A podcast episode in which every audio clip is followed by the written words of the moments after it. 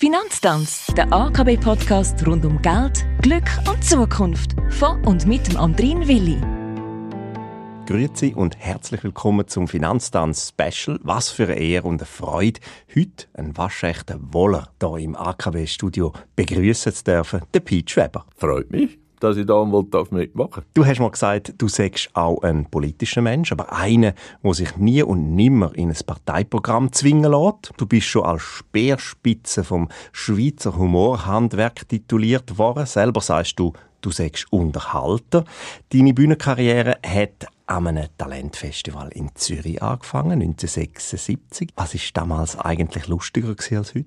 Äh, es war eigentlich nicht lustiger gewesen, äh, als heute. Es war einfach anders gewesen, oder? Also die Leute haben ein anderes Tempo gehabt, auch im Alltag, oder? Also da, wo ja die Leute selber nicht merken, dass wir alle heute viel schneller reden als vor 20 Jahren weil natürlich einfach das Tempo von allem schneller geworden ist, oder? Also, äh, Film wird schneller geschnitten, wir sind schneller unterwegs, muss immer alles pressieren und so. Und das wirkt sich auch auf die Stimme aus. Und ich natürlich, wo vor äh, 40 Jahren die ersten LPs gemacht habe, wenn ich die heute höre, dann merke ich extrem, oder? Wenn ich dort denke, so komm, mach vorwärts, äh, nicht so langsam oder so. Oder Fernsehsendungen, wenn man irgendeinen Teleboy schaut, äh, vor 30 Jahren. Äh, ich meine, das war alles noch gemütlich und langsam gewesen, oder? Aber sonst, äh, der Humor hat sich nicht gross verändert. Es ist ja auch so, dass äh, gewisse Witze so alle 20 Jahre wieder kommen. Also, mir erzählen heute Zwölfjährige manchmal einen Witz, den mir meine Großmutter erzählt hat, oder? Wenn etwas gut ist, dann kommt es immer wieder. 1978 dein erster Auftritt am nationalen Fernsehen. Humor ist ein Hochrisikogeschäft. Auch das ist ein Ausspruch von dir. Ich hoffe, du gehst das Geschäft mit der AKB heute und mit dem Podcast Talk da trotzdem ein. Wir können ja versuchen, mal gar nicht witzig zu sein. Ja, das ist sowieso immer das Schlimmste, wenn ein Journalist oder so sagt, so, jetzt machen wir ein lustiges Interview. Äh, es ist so, der geht meistens in die Hosen, oder? Vor allem, wenn der, der, der Journalist gar nicht so lustig ist und das Gefühl hat, ich müsse ja alles machen, oder? Also, er könnte dann einfach irgendetwas fragen und dann kommt immer etwas Lustiges äh, eben so ein lustiges Gespräch, das entsteht oder entsteht nicht, oder? Dann muss es so ein bisschen gegenseitig sein, oder? Ich weiss jetzt gar nicht, ob ich dich noch weiter vorstellen soll, weil du bist mit Garantie der bekannteste Langhaar-Primarlehrer der Schweiz und dich kennen alle und sicher alle, die hier zuhören. Also sage ich nur noch, zweifacher Privalo-Günner, Pri Bernhard Günner, für damals erfolgreichste Bühnenprogramm und unzählig viel verkaufte Tonträger. Wenn jetzt die Leute nur zwei Stunden bei mir lachen, machen sie sonst nichts Dümmeres. Auch das hast du mal gesagt. Lass uns also probieren, die Leute für eine halbe Stunde zu packen. Und dann würde ich sagen, legen wir einfach los. Unser Podcast der dreht sich um Geld, Glück und Zukunft.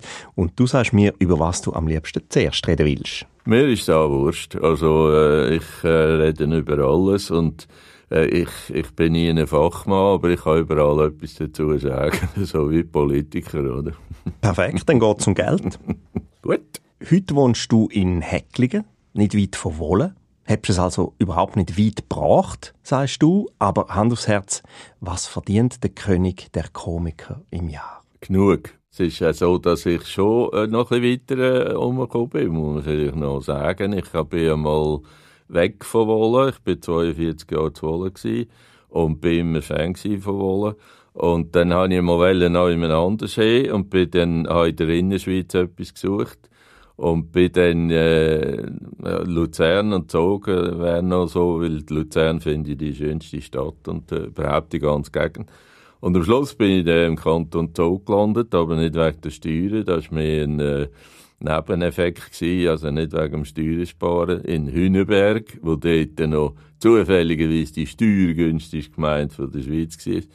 Haben natürlich alle gemeint, dass ich jetzt extra so. Aber ich wollte einfach mal so ein bisschen in der Innerschweiz wohnen.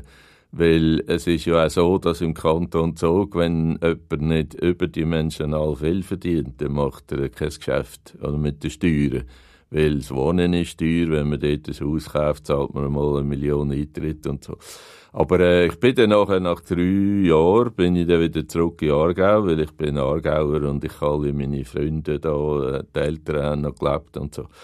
Und dann habe ich einfach gedacht, ich muss wieder zurück in die Heimat. Und dort war der Groove nicht anders? Gewesen. Ja, nein, es ist einfach auch darum gegangen, wenn ich jetzt mit den Freunden abgemacht habe, ich immer eine halbe Stunde länger Auto fahren und so. Äh, und eben, äh, meine Mutter besuchen ist halt dann nicht schnell vorbeigehen, sondern immer ein bisschen, und da hat man dann mit der Zeit einfach ein bisschen gestunken und abgesehen davon, ich finde es einfach im Aargau am schönsten, also, es ist auch für meinen Job einfach sehr praktisch, oder? Du bist in einer Stunde, bist du eigentlich überall an der Grenze fast, oder? Ausser die Tessin, aber ich bin ja nur in der Deutschschweiz unterwegs. Und äh, mir gefällt der Aargau, kann ich nicht machen. Und jetzt hast du noch wissen, was ich verdiene, eben, wie gesagt, genug. Und es ist ja eben alles bei euch auf der Bank, kannst du ja noch nachschauen. Was verdienst denn du außer Geld? Also einfach äh, die Reaktion vom Publikum ist natürlich ein wichtiger Teil vom Lohn, oder? Wenn das Publikum nicht reagiert, dann nachher könnte es mir so viel Geld geben, wie es wollen. Das ist keine Befriedigung, oder? Weil mein Job funktioniert nur mit Publikum, oder? Darum ist es auch blöd, wenn irgendeinem Radio einer sagt, ja, erzählst noch etwas aus dem Programm. Das mache ich nie, oder? Weil wenn man keine Reaktion hat, dann denkt er daheim, hä, wieso reagiert niemand? Und ich lebe 100% vom Publikum. Ich mache ja nicht äh, Witz oder, oder äh, so, so Sketch oder so, ein Schlusspointe hat, sondern meine Gags sind manchmal mit im Satz innen, oder? Und äh, der, der es nicht gemerkt hat, hat er verpasst, oder? Und da kommt aber schon der Nächste. Ich mache ja immer ganz kurze Sachen, oder? Also wenn einer in die Hose geht, ist, ist, kommt schon der Nächste. Aber wir könnten da so Lacher einblenden, wie in Amerika. Ja, das ist sehr, äh, sehr das authentisch. Sehr schön. Ja, das ist immer das Beste. Und äh, gut ist, wenn man auch immer den gleichen Lacher mhm. einblendet, weil die Leute sind ja dumm, die merken da nicht. Oder? Garantiert nicht. Was bringt mehr Geld, ein Lied oder ein Gag? Ja, umgerechnet wahrscheinlich, das ist natürlich schwierig zum trennen, aber äh, ein Lied ist natürlich schon so, dass es eher mehrmals gespielt wird. Äh, da, was ich ja mache, ist ja erstaunlich, dass es überhaupt äh, Leute gibt, die da mehrmals hören, oder? Normalerweise, wenn man einen Gag gehört hat, dann hat man ihn gehört. Und wenn er vielleicht noch einen nochmal gut erzählt, das ist ja bei den Witzen so, oder?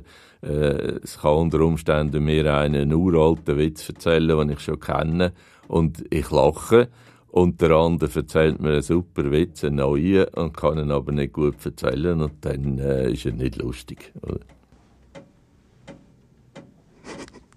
Das ist unser äh, Studiogeist. Ja, klopft, der, der klopft immer, wenn wir aufnehmen. Ja. Und niemand weiß genau, was es ist.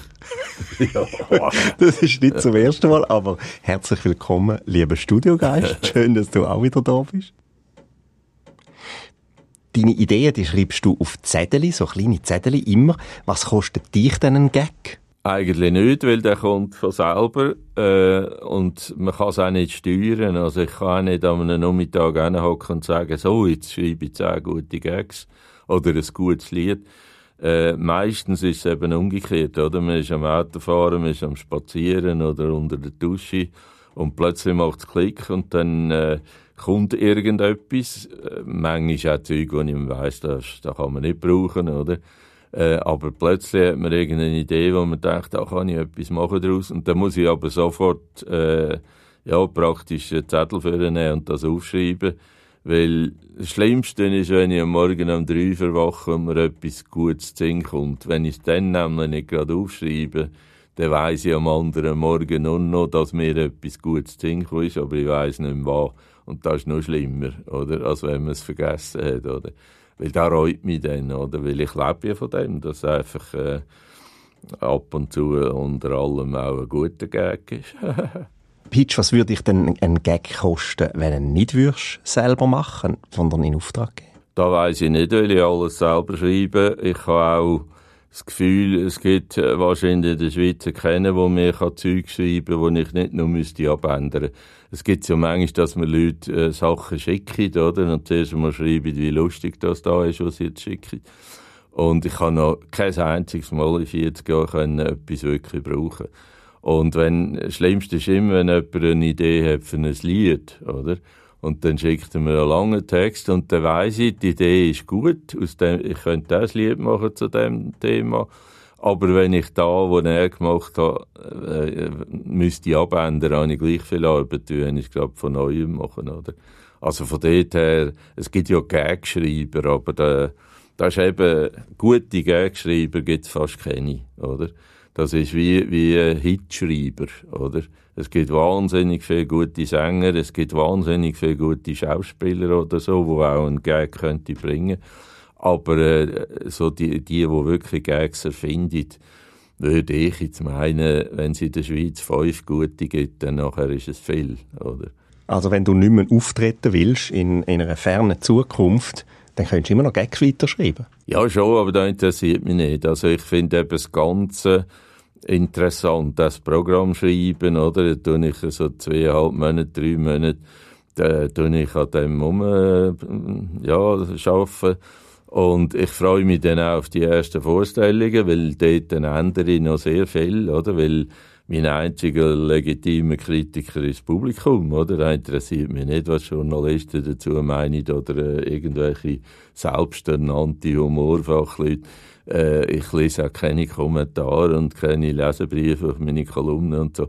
Äh, ich mache etwas und die, die da gut finden, die sollen jetzt äh, ja, konsumieren und wer es nicht gut findet, muss ja nicht. Es ist ja niemand gezwungen, oder?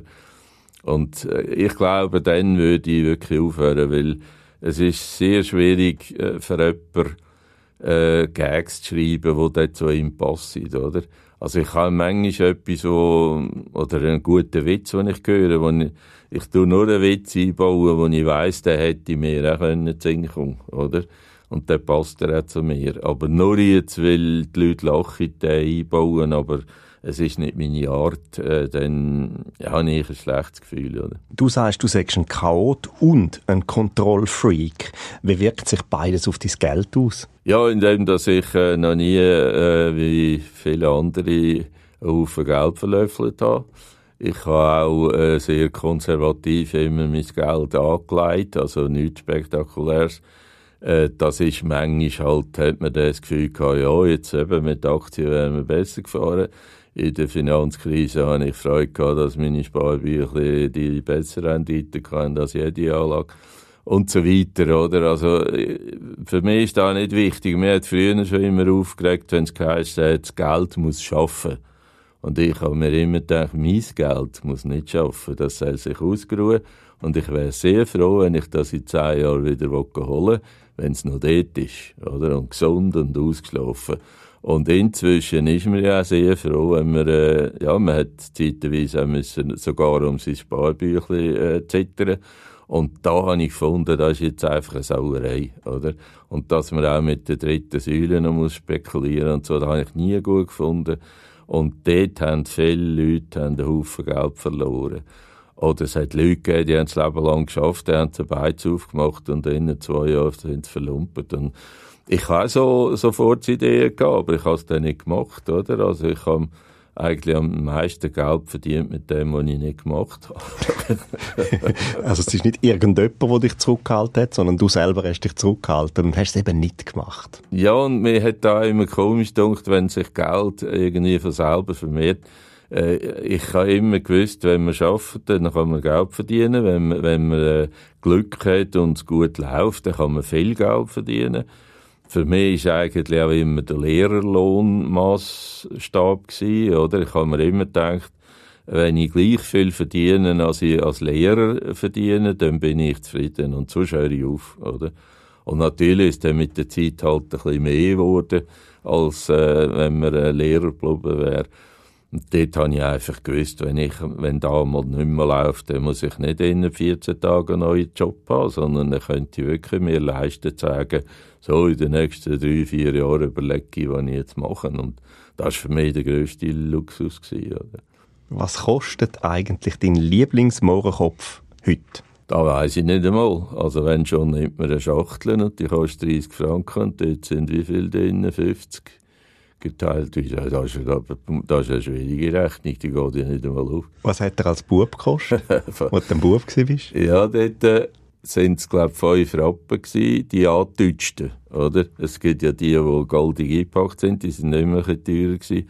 Und wir sind die geholt, die praktisch irgendwo angeschlagen haben. Und die hat man, glaube ich, so viel ich weiss, äh, für 5 Rappen bekommen. Und nachher halb für 10 und der für 50 und so.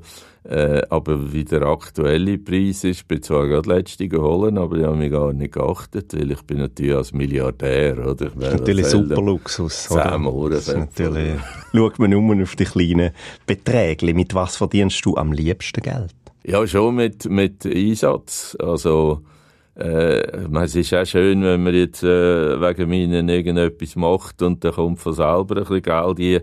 Aber äh, es ist nicht das gleiche Gefühl, oder? Ich habe immer gedacht, wenn wir jetzt wieder im Lotto gewinnen und äh, 2 Millionen gewinnen, es ist nicht das Gleiche, wenn man 40 Jahre arbeitet und nachher 2 Millionen auf der Seite hat, oder?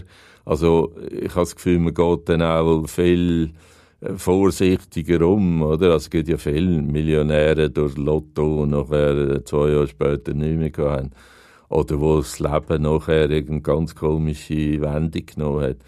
Und darum, äh, das war aber auch von, von klein auf schon gewesen. Also, ich weiss noch, wir haben da fürs Autowaschen irgendeinen Franken bekommen.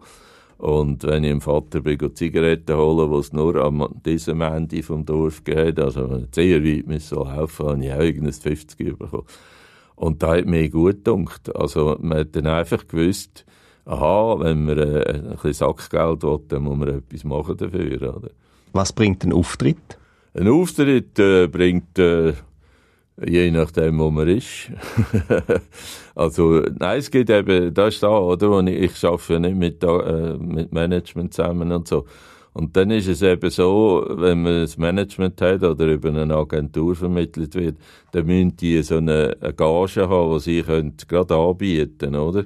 Und bei mir ist es eben so, darum mache ich es eben sehr gerne äh, allein oder direkt mit diesen Leuten weil ich dann ein bisschen pokern kann, oder? Und ich habe immerhin äh, selbst Talent, dass wenn ich mit jemandem rede, der mich engagieren will, dass ich relativ schnell herausfinde, wo das Budget könnte liegen ohne dass irgendjemand etwas gesagt hat, oder?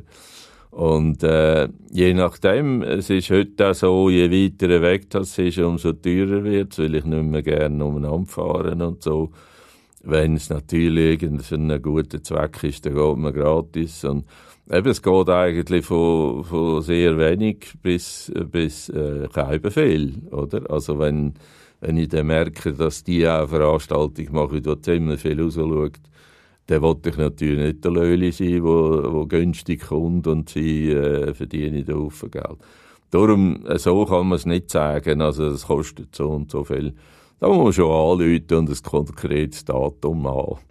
Wie viele Auftritte schaffst du in einem guten Jahr? Gut schaffen ist äh, einiges, aber äh, wie viel wollte ich machen, ist die Frage. Ich habe am Anfang habe ich mir 200, 220 Aufträge gemacht im Jahr. Da ist man natürlich vier Wochen zum Beispiel im Bernhard Theater und hat am Sonntag noch zwei Vorstellungen gemacht. So Zeug mache ich schon lange nicht mehr und heute ich, ich plane es nicht groß. Ich sehe erst Ende Jahr, wenn ich dann für die Steuererklärung alles zusammenzähle, denke ich, leckt, es sind ja gleich 80 äh, Orte oder so.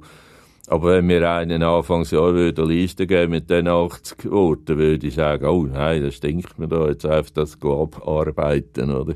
Aber so ein Säuferli im Laufe des Jahres, dort wieder etwas und da wieder etwas. Und das war mir auch immer wichtig, dass ich jederzeit könnte hören das war immer die schlimmste Vorstellung, wenn wir eine Tournee ansagen mit 100 äh, Orten und nach dem zweiten hat man irgendein Problem, gesundheitlich, oder äh, man will aufhören und weiss, jetzt muss ich das alles noch machen, sonst äh, hat einer ein grosses Problem. Mit Rolling Stones? Ja gut, die, also die äh, haben es ja sehr gemütlich, also da die fliegen ja schnell hin und gehen bisschen umeinander. Ist das bei dir nicht so? Nicht mit Helikopter? Und äh, noch nicht, nein. Aber wenn ich dann berühmt werde, dann wollte ich den Helikopter.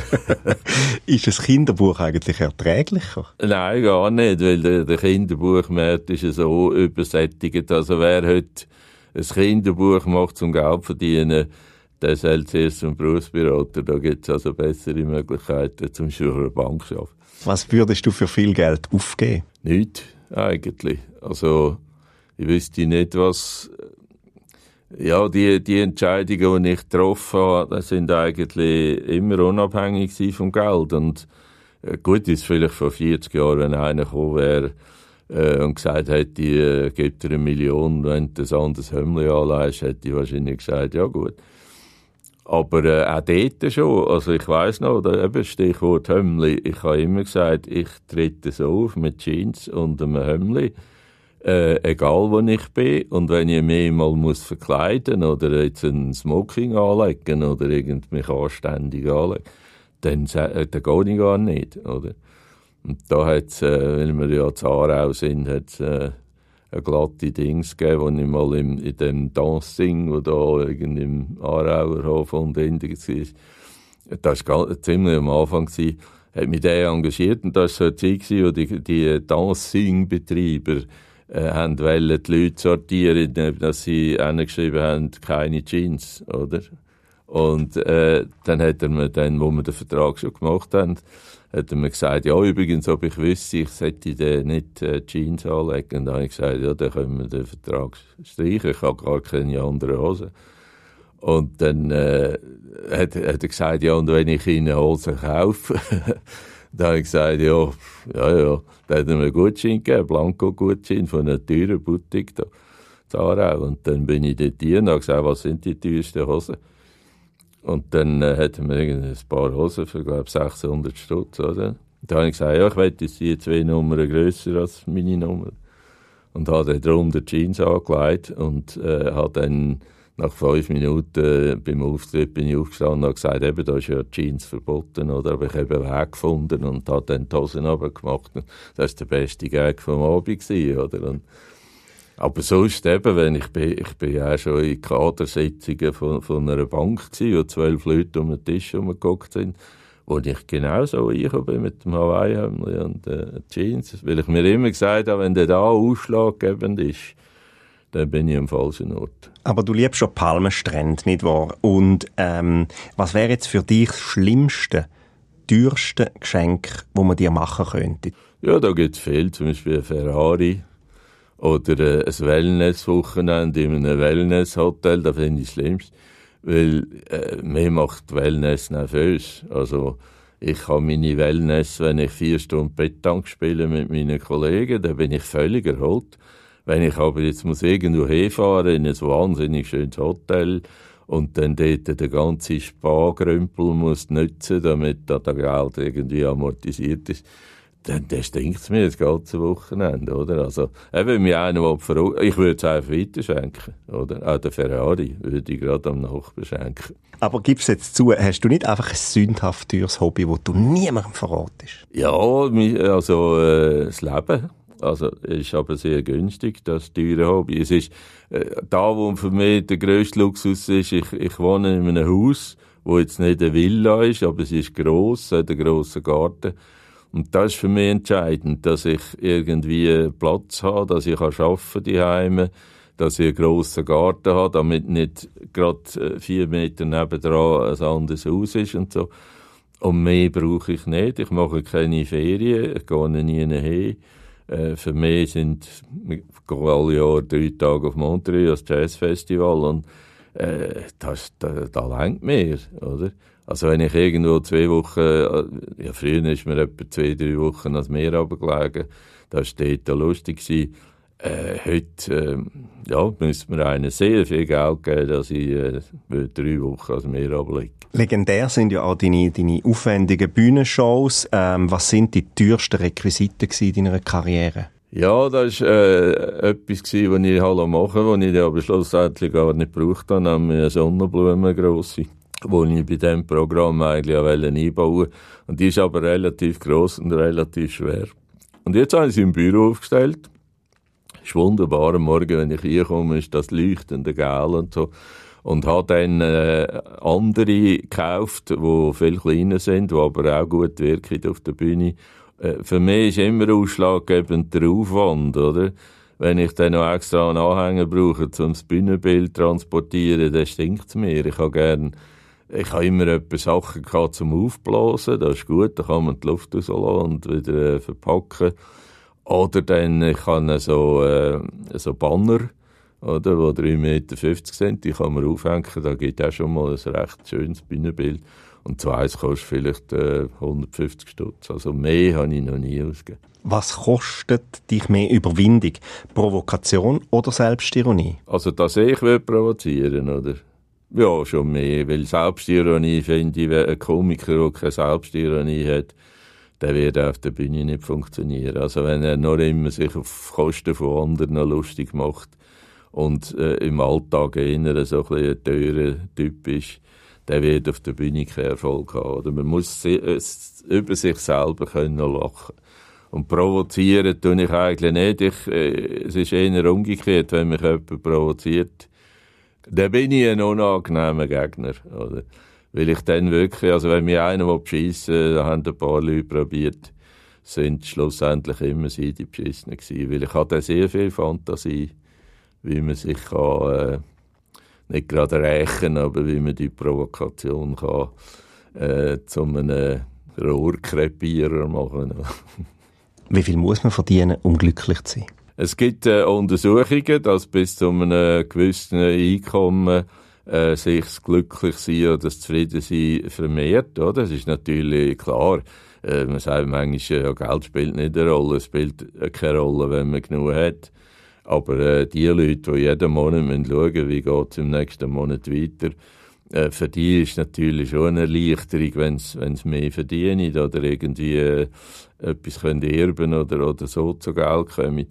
Aber es ist in diesen Studien auch immer klar gewesen, von einem gewissen Einkommen, ich weiss jetzt nicht, wo da ungefähr liegt, wird auch in jedem Land ein bisschen anders sein, vermehrt sich das Glück nicht mehr, oder? Und ich habe sogar das Gefühl, ab einem überdimensionalen Einkommen sind manchmal die Existenzängste noch, noch grösser, weil natürlich auch so ein riesen Haufen Geld kann in kürzester Zeit weg sein, oder? Wenn man dann noch irgendwelche Spekulationen macht, äh, und so. Und ich habe eher erlebt, dass Leute, die sehr viel Geld haben, also x Millionen, eben nicht das Gefühl haben, ich habe ausgesorgt und ich, ich könnte mich jetzt zur Ruhe setzen, sondern sie haben das Gefühl, ja, nein, eben, es ist, es ist ja nur Geld und wenn da weg ist, dann muss ich alles verkaufen, was ich habe und so. Und ja, also eben, es ist sicher so, wenn man genug hat, äh, eben wie gesagt, mein, mein Ansatz war immer der Lehrerlohn und das ist ein guter Lohn, oder? Und äh, ich habe jetzt nicht einen Managerlohn oder so irgendetwas, einen vernünftigen Lohn, wo man gut kann leben kann, wo man auch Pension hat und so. Und da kann man also zufrieden sein. Oder? Reden wir über Glück. Was ist dein grösstes Glück? Ja, sicher meine Tochter und dass die gut rausgekommen ist und einen guten Weg gefunden hat bis jetzt, oder? Das ist ja immer ein bisschen äh, Bedenken, wo man hat als Vater, äh, weil man kann sich noch so Mühe geben und man kann alles richtig machen. Es können Umstände sein, wo nachher ein Kind einfach auf eine falsche Fährte kommt und so. Und äh, das ist sicher das allergrößte Glück. Ist man glücklicher, wenn man liebt oder wenn man geliebt wird? Ja, man sagt ja, es gibt nicht den Unterschied zwischen äh, Frauen und Männern, dass dass Frauen den Mann lieben, sie lieben, und Männer die Frau lieben, die sie liebt. Also, und da denkt mich noch fast ein bisschen, also ich, ich habe mir da vorher jetzt nicht so überlegt, aber es könnte schon noch ein bisschen etwas sein, dass, äh, dass Frauen dort schon ein bisschen anders sind als Männer. Äh, ich glaube, es ist natürlich äh, schon ein grosses Glück. Also ich bin mehrmals im Leben äh, total verknallt gewesen. Und ich habe gemerkt im Gespräch mit anderen, dass es Leute, also Männer gibt, die gleich alt sind wie ich, die auch geheiratet sind, drei Kinder haben, aber noch nie richtig verknallt sind. Äh, ja, weil es, einfach durch die Umstände, man hat jemanden kennengelernt, der noch gut war und man nicht allein sein und da ist man länger zusammen und so.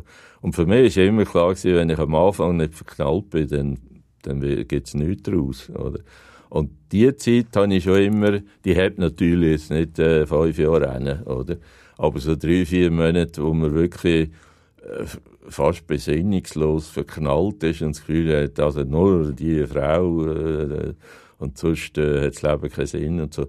Das ist ganz äh, eine gute Zeit. Und darum habe ich auch nie müssen Drogen nehmen, weil es ist so ein vergleichbar, es ist auch so ein bisschen ein Rausch, oder? Also Rock'n'Roll hast, Glück hast, also Liebe keine Drogen? Nein, obwohl ich ja in dieser Zeit äh, so 17, 18 war, wo, wo wirklich ja, das ein aktuelles Thema war. Und rundum hat es viele gehabt, die gekifft haben, die auch nachher äh, härtere Sachen genommen haben. Und ich habe dort äh, mit einem äh, guten Freund in einem alten Bauernhaus, Bauernhaus gewohnt. Und am Samstag sind immer in unserer Stube, die jetzt nicht wahnsinnig gross ist, sind so 20, 30 Leute gelegen, übereinander kreuzweise und haben äh, zum Teil gekifft und so. Und wir zwei aber nicht. Also wir haben dann etwa ein Bier getrunken. Weil mir hat da nie etwas gesagt. Ich habe auch gesehen, dass die, eben, es hat dann auch geheißen, oh, Bewusstseinserweiterung, oder? Und wenn ich gesehen habe, wie die bewusstseinserweiterten Leute einfältiges durchgeredet haben und immer wieder das Gleiche, habe ich mir müssen sagen, da brauche ich nicht, da habe ich genug Fantasie, dass ich viel spannendere Sachen kann denken als da, wo man in einem Rausch denkt. Oder? Was ist denn das grösste Glück in der Liebe? Ja, schon eben für mich einfach das Verliebtsein und ich habe es auch äh, praktisch ja nie geschafft, äh, den Übergang so richtig zu finden, oder? Also für eine längere Beziehung muss man ja irgendeinen den Übergang finden vom Verliebtsein ins äh, einander lieben und, und einander endlos lang lieben, oder? Und äh, durch meine zwei Scheidungen ist ja bewiesen, dass ich äh, das nie richtig geschafft habe. Wir sind zwar auch fünf, sechs, sieben Jahre zusammen gewesen, aber äh, eben, da, da, kann ich glaube nicht. Und äh, ich habe ja immer so zum Spass gesagt, ich bin kein brauchbarer Ehemann, aber ein genialer Ex-Mann. Und wenn es beim Berufsberater die, die Kategorie gäbe, oder, dann wäre ich wahrscheinlich prädestiniert für das. Bringt große Bekanntheit auch großes Glück? Nein, also generell nicht. Das ist, äh, es hat ja auch lästige Seiten, aber eben, dort muss man sagen, das gehört zum Job. Oder? Das ist das Dümmste, wo, wo, wo kann wenn irgendeine so eine halbe äh, C-Promi sich beklagt, dass die Leute ihn immer anhauen und so. Also, äh, das, das ist alles äh, Getue, oder? Es gehört zum Job. Äh, man muss anständig sein zu den Leuten, aber man muss nicht alles akzeptieren. Und wenn die Leute nicht anständig äh, fragen, dann kommen jetzt von mir auch noch eine anständige Antwort zurück, vor allem wenn noch Kinder dabei sind, äh, wo, wo dann noch etwas können lernen oder? Dass, dass man eben muss anständig fragen und dann kann man alles machen. Und wenn man einfach das Gefühl hat, sich alles selbstverständlich, so im Sinn von, ja, schau, da ist der Peach, der macht jetzt ein Foto mit euch und so, dann muss ich sagen, nein, können wir nicht zublasen. Wenn aber jemand anständig fragt, dann sage ich nie nein. Wann hast du grosses Glück gehabt? Ja, bei vielen Sachen. Also, vor allem auch im Job, dass, äh, dass ich etwas gefunden habe, wo ich mein eigener Chef bin und wo so lange funktioniert, ohne dass ich muss Werbung machen dafür. Also ich, ich habe immer gewusst, wenn ich müsste jetzt plötzlich Journalisten anrufen oder im Fernsehen anrufen und sagen, haben ihr nicht eine Sendung, und ich bin ja so lustig und so. Das hätte ich nie gemacht, dann hätte ich einfach aufgehört, oder? Und dass das von selber so funktioniert hat und heute noch Freude macht, das ist ja eigentlich der einzige Grund, warum ich es noch mache. Weil sonst hätte ich vor 20 Jahren können aufhören problemlos. Aber äh, es macht immer noch Freude und es ist immer noch etwas vom Schönsten, einen Saal mit 500, 600 Leuten zum Lachen bringen. Weil du musst das jeden Abend musst du das wieder herstellen, oder? Es gibt andere Jobs, wo du kannst sagen, ja, heute habe ich einen schlechten Tag, aber ich habe das Diplom, ich bin diplomierter, weiß ich nicht was, oder? Aber da geht es beim Komiker nicht, oder? Wenn die Leute heute Abend nicht würden lachen, dann kann ich nicht sagen, aber die gestern haben also wahnsinnig gelacht, das ist denen heute Abend Wurst, oder?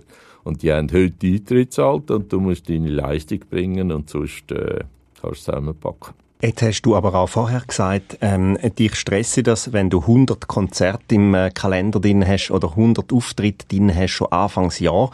Und trotzdem macht dich der Gedanke glücklich, dass du im schlimmsten Fall am 15. Oktober 2027 auch als Hologramm im Hallenstadion könntest auftreten. Ja, weil ich von Anfang an gesagt habe, ich kann ja nicht garantieren. Wo wir jetzt angesagt haben, äh, ist es noch 20 Jahre gegangen. Das ist eine sehr lange Zeit.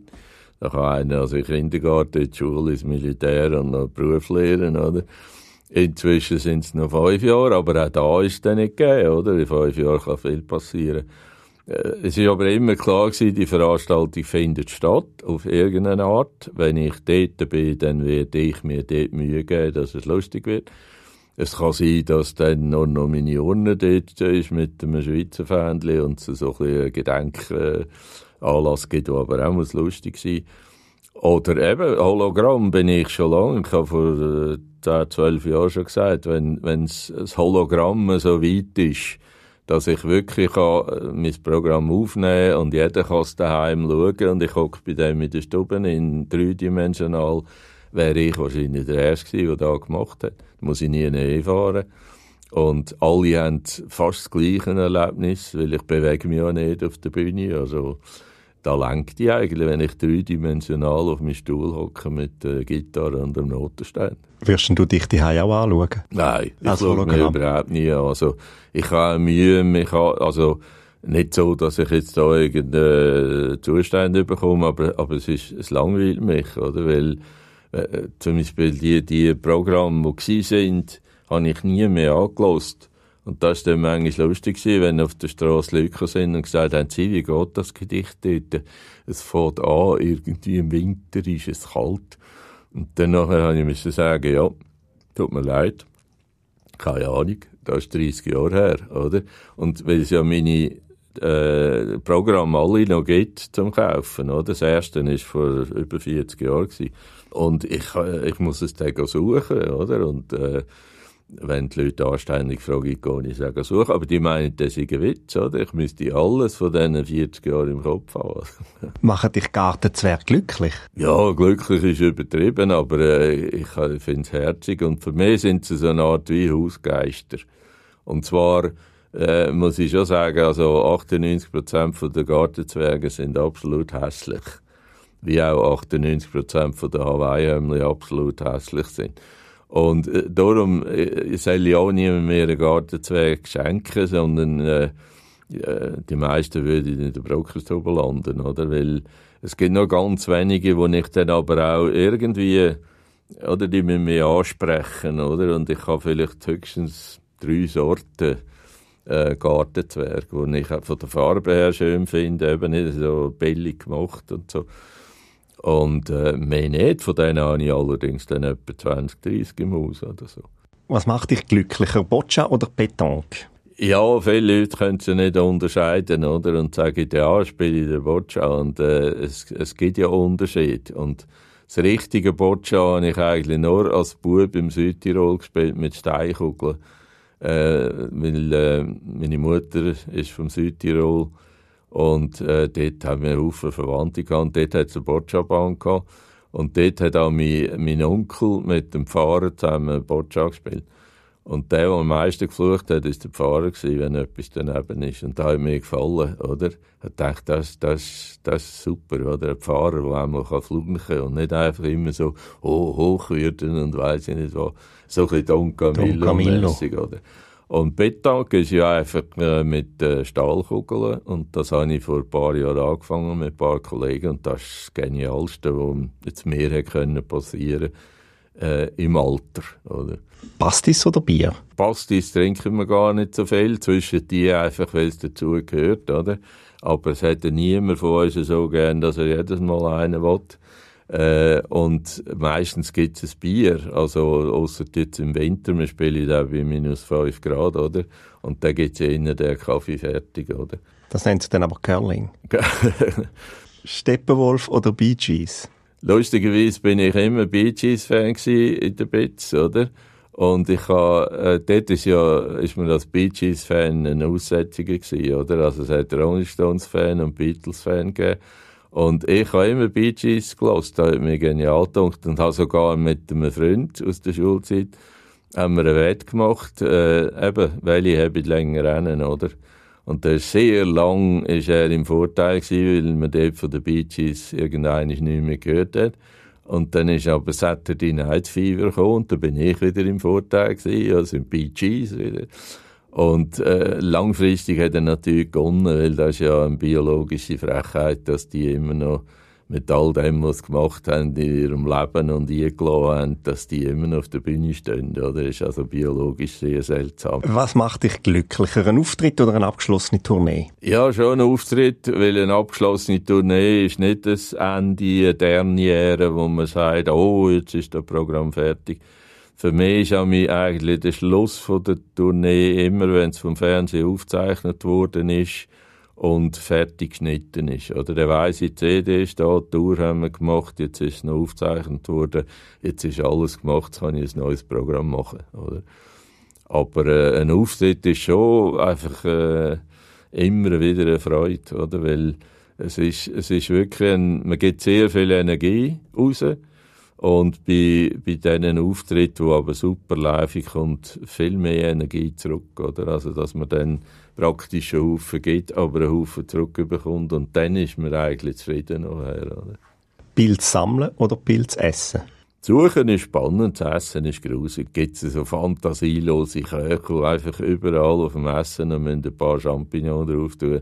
Und das ist einfach ein Armutszeugnis, muss ich jetzt mal sagen. Bist du bereit für die Zukunft? Also quasi zukunftsfähig.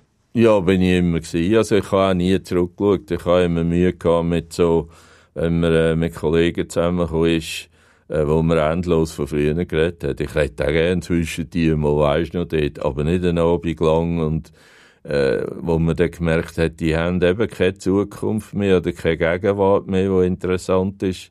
Es ist alles Interessante ist einmal gewesen.